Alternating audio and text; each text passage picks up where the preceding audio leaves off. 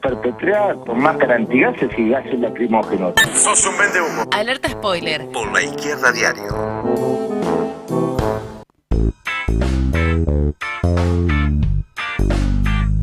de la mañana, 39 minutos.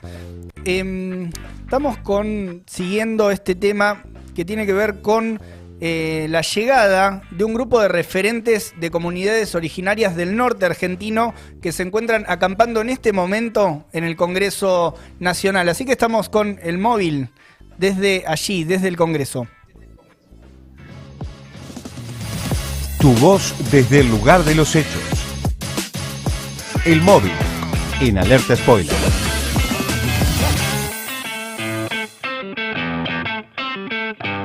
Ahí estamos ahora sí con el móvil desde el Congreso. Luchito, Javi, buenos días. Buen día, Leo, Tom, ¿cómo están? Lu, también por ahí, ¿cómo andan? Bien, todo bien. ¿Cómo está todo ahí en, la Plaza de Congreso? ¿Están ahora? Exacto, sí, te contamos, estamos frente al Congreso de la Nación, en la plaza donde las comunidades Huichí de Salta están acampando desde el jueves de la semana pasada. Te cuento que se vinieron caminando desde el 5 de julio, salieron para hacer un reclamo que viene desde hace muchísimo tiempo. Para eso estamos con Jorge Altamirano, que nos va a contar un poco cuál es la situación, Jorge, de las comunidades, cuántas familias son de la comunidad y centralmente cuál es la respuesta que le viene dando el gobierno ante el reclamo de ustedes que se han venido desde Salta caminando hasta aquí durante casi un mes de caminata, ¿no? Para llegar y hacer visible este reclamo. Muy buenos días. Sí, eh, bueno, nosotros mm, eh, venimos sufriendo desde hace muchos años, pero hace cuatro años eh, nosotros reclamamos por trabajo.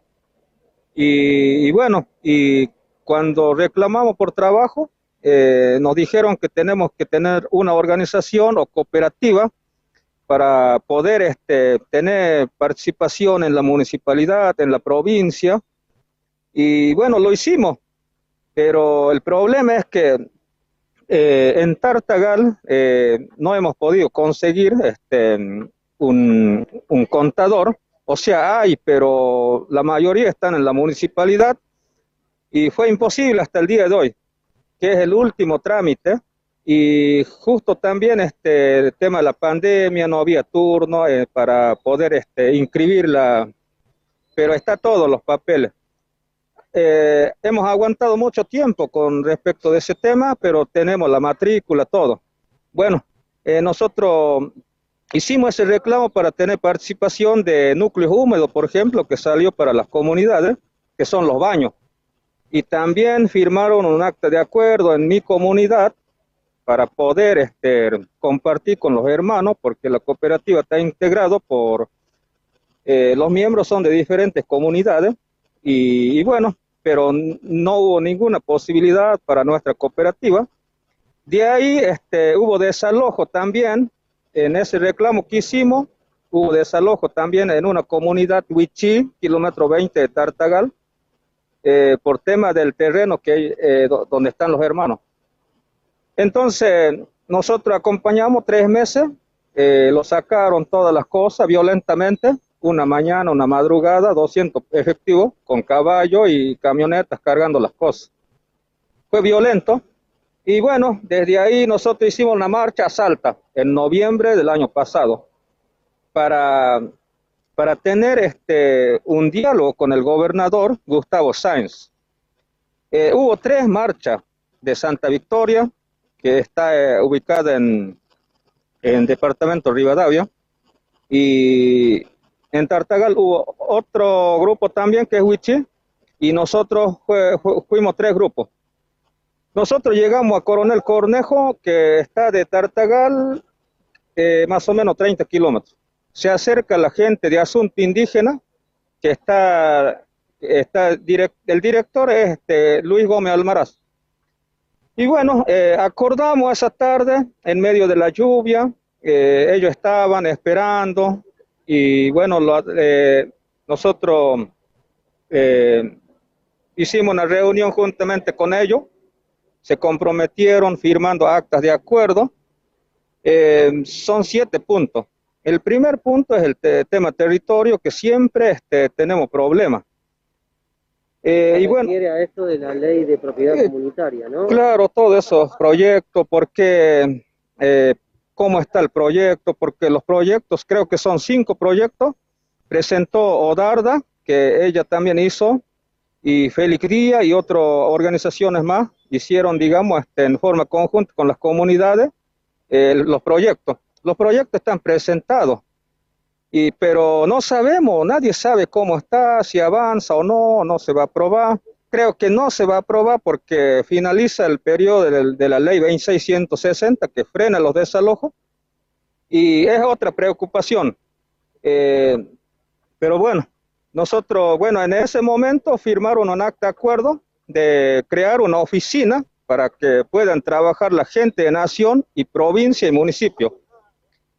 Eh, en tres días eh, se acerca la gente de la Secretaría de Asuntos Indígenas Salto.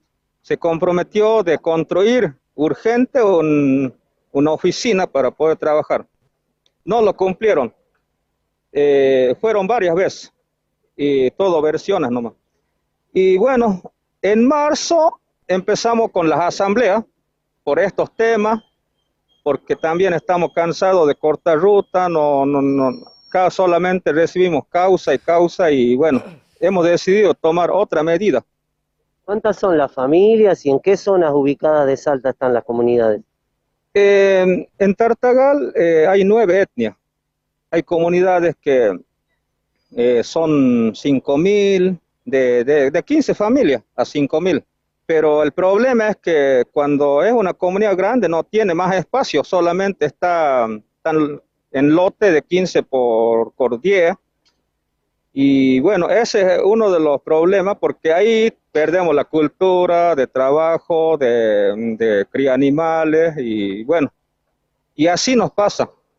Por ejemplo, mi comunidad este, no tiene este, 50, 100 hectáreas, yo tengo 30 hectáreas y 30 hectáreas no alcanza, pero figura como territorio y no es territorio. Pero bueno, para estar tranquilo, yo creo que eh, hay que hay que aguantar todas esas cosas. Pero no es justo, pero bueno. Lucho. Sí, decime, Leo. No, si, sí, le, decime. si le podemos preguntar también eh, qué expectativa tienen respecto de, bueno, las posibilidades que el, que el gobierno dé alguna respuesta o al menos con qué, con qué intención, digamos, continúan ahí realizando el, el acampe que instalaron. ¿Qué expectativas tienen ustedes de, de haberse venido acá a Buenos Aires, que los reciba el gobierno? El gobierno provincial, como contabas, no le está dando ninguna respuesta. ¿Qué esperan del gobierno nacional? Y bueno, ¿y cómo piensan continuar a partir de que están acampando acá frente al Congreso? Y bueno, nosotros hemos decidido de, tener un diálogo, una audiencia con el presidente. Desde marzo venimos hablando y último, a ver, en junio hemos decidido de realizar esta caminata eh, a Buenos Aires y era, era imposible porque es lejos, pero, pero con tanto sufrimiento yo creo que hemos decidido y siempre hubo este, la mayoría de las comunidades, pero cuando iniciamos esto éramos 26, la mayoría dirigentes, y bueno, llegamos eh, este, eh, a Tucumán, eh, nos dio una mano algunas organizaciones, por eso llegamos antes, lo que hemos pensado, calculábamos tres meses, pero caminamos mucho, eh, Salta, pasamos por la ruta 9, hasta pasando Ros Rosario, hubo presión policial y en Santiago también hubo demora en, en dos, dos ocasiones nada más. Ya que la policía también los iba hostigando en el recorrido que hicieron ustedes para llegar hasta acá, hasta Buenos Aires. Sí, eh, después este, me informaron que eh, provincia Salta, el gobernador, este, no quería que pasemos, digamos, el límite. Por eso hubo tanta presión.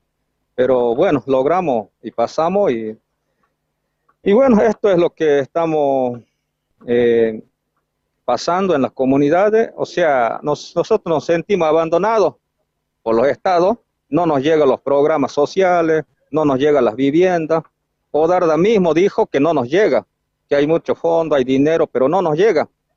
Y, y bueno, tuvimos una reunión cuando llegamos con Odarda Magdalena, la presidenta del INAI, nos dijo todo lo que hay, pero, pero son ellos, esta institución tiene que ver eh, y solucionar. Ella misma lo dijo en la reunión, que porque en esa institución, yo creo que es la única institución que está en Buenos Aires, que puede garantizar, digamos, todo lo que estamos pidiendo, trabajo, cooperativas, todo. Pero estamos, estamos esperando, porque ella dijo que eh, con los directores que está al tanto de este tema. ¿Y algún secretario o alguien de Nación lo, los ha recibido, les ha comunicado que los va a recibir? Hasta el momento no, porque entregamos todo el petitorio y también entregamos este, para la audiencia con el presidente, y, pero hasta ahora no, no tenemos una respuesta. ¿Se van a quedar igual acá, acampando hasta que los escuchen? Hasta ahora los hermanos, porque somos seis comunidades, están los caciques y los miembros también. Eh, hay mujeres y dos niños. Bueno, Leo, como contaba Jorge, la situación es esa. Eh, no los escuchan desde el gobierno de la provincia de Salta, el gobernador Sáenz, como contaba Jorge, y bueno, y decidieron en asambleas venirse a Buenos Aires para visibilizar su lucha que ya viene de hace más de seis años, el reclamo de la, de la ley de propiedad comunitaria para que puedan habitar en los territorios donde están ya asentadas las comunidades, pero como contaba Jorge, los desalojan, los hostigan, no pueden trabajar, y es una situación bastante complicada para sostener la vida, ¿no? Cotidianamente. Así que, bueno, vamos a seguir reflejando cuál es la situación. Como decía Jorge, hasta el momento no han tenido ninguna respuesta, pero ellos van a mantener el acampe aquí frente al Congreso de la Nación para ver si alguno de los funcionarios del Gobierno Nacional se acerca y escucha cuál es su reclamo. Queda, continúa entonces el, acampe ahí en la, en la Plaza Congreso, desde donde, desde donde está el móvil, y recordamos, reclaman entonces eh, por estos títulos comunitarios de la tierra, por trabajo, por salud y contra, y contra los desalojos. Eh, les mandamos un abrazo, Lucho, y estamos en contacto. Hasta luego. Hasta luego, saludos por ahí. Un abrazo. Bueno, ahí pasaba el móvil desde Congreso recordar algunas cuestiones respecto de esta, de esta demanda, de lo que están exigiendo, solicitando también al gobierno nacional. Tiene que ver con estos títulos comunitarios y algunas eh, reivindicaciones más que hacen al trabajo de las comunidades. Y Natalia Morales, eh, del PTS en el Frente Izquierda en Jujuy, denunciaba que también una de las consecuencias del agronegocio promovido por, por Alberto Fernández y por el gobernador Gustavo Sáenz es la condena a comunidades indígenas a vivir sin su territorio, o sea, ahí también hay, hay una, un origen de esta problemática eh, y también que están viviendo, denuncia que están viviendo hacinados en el campo, en campos fumigados, en situaciones, bueno, de mucha pobreza también y sin acceso a la vivienda, a la salud, a la educación. Eh, y agregaba que el tratamiento de esta ley es prioritario y urgente.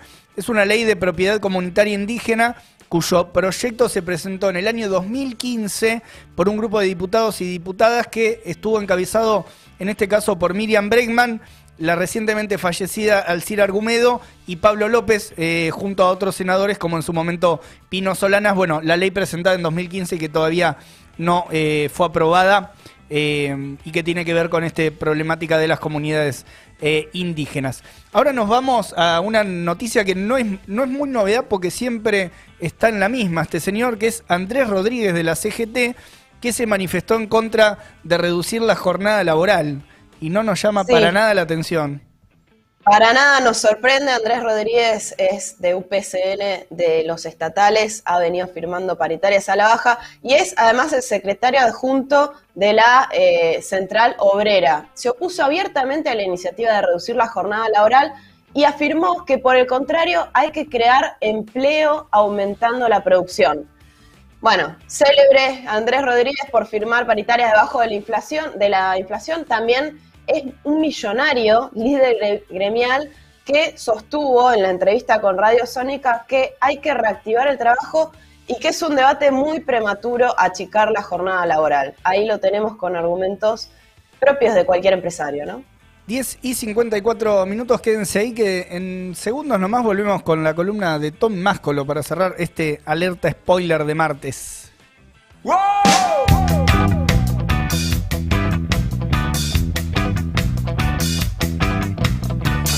Cinco hermanos que decían quiero ir a las estrellas.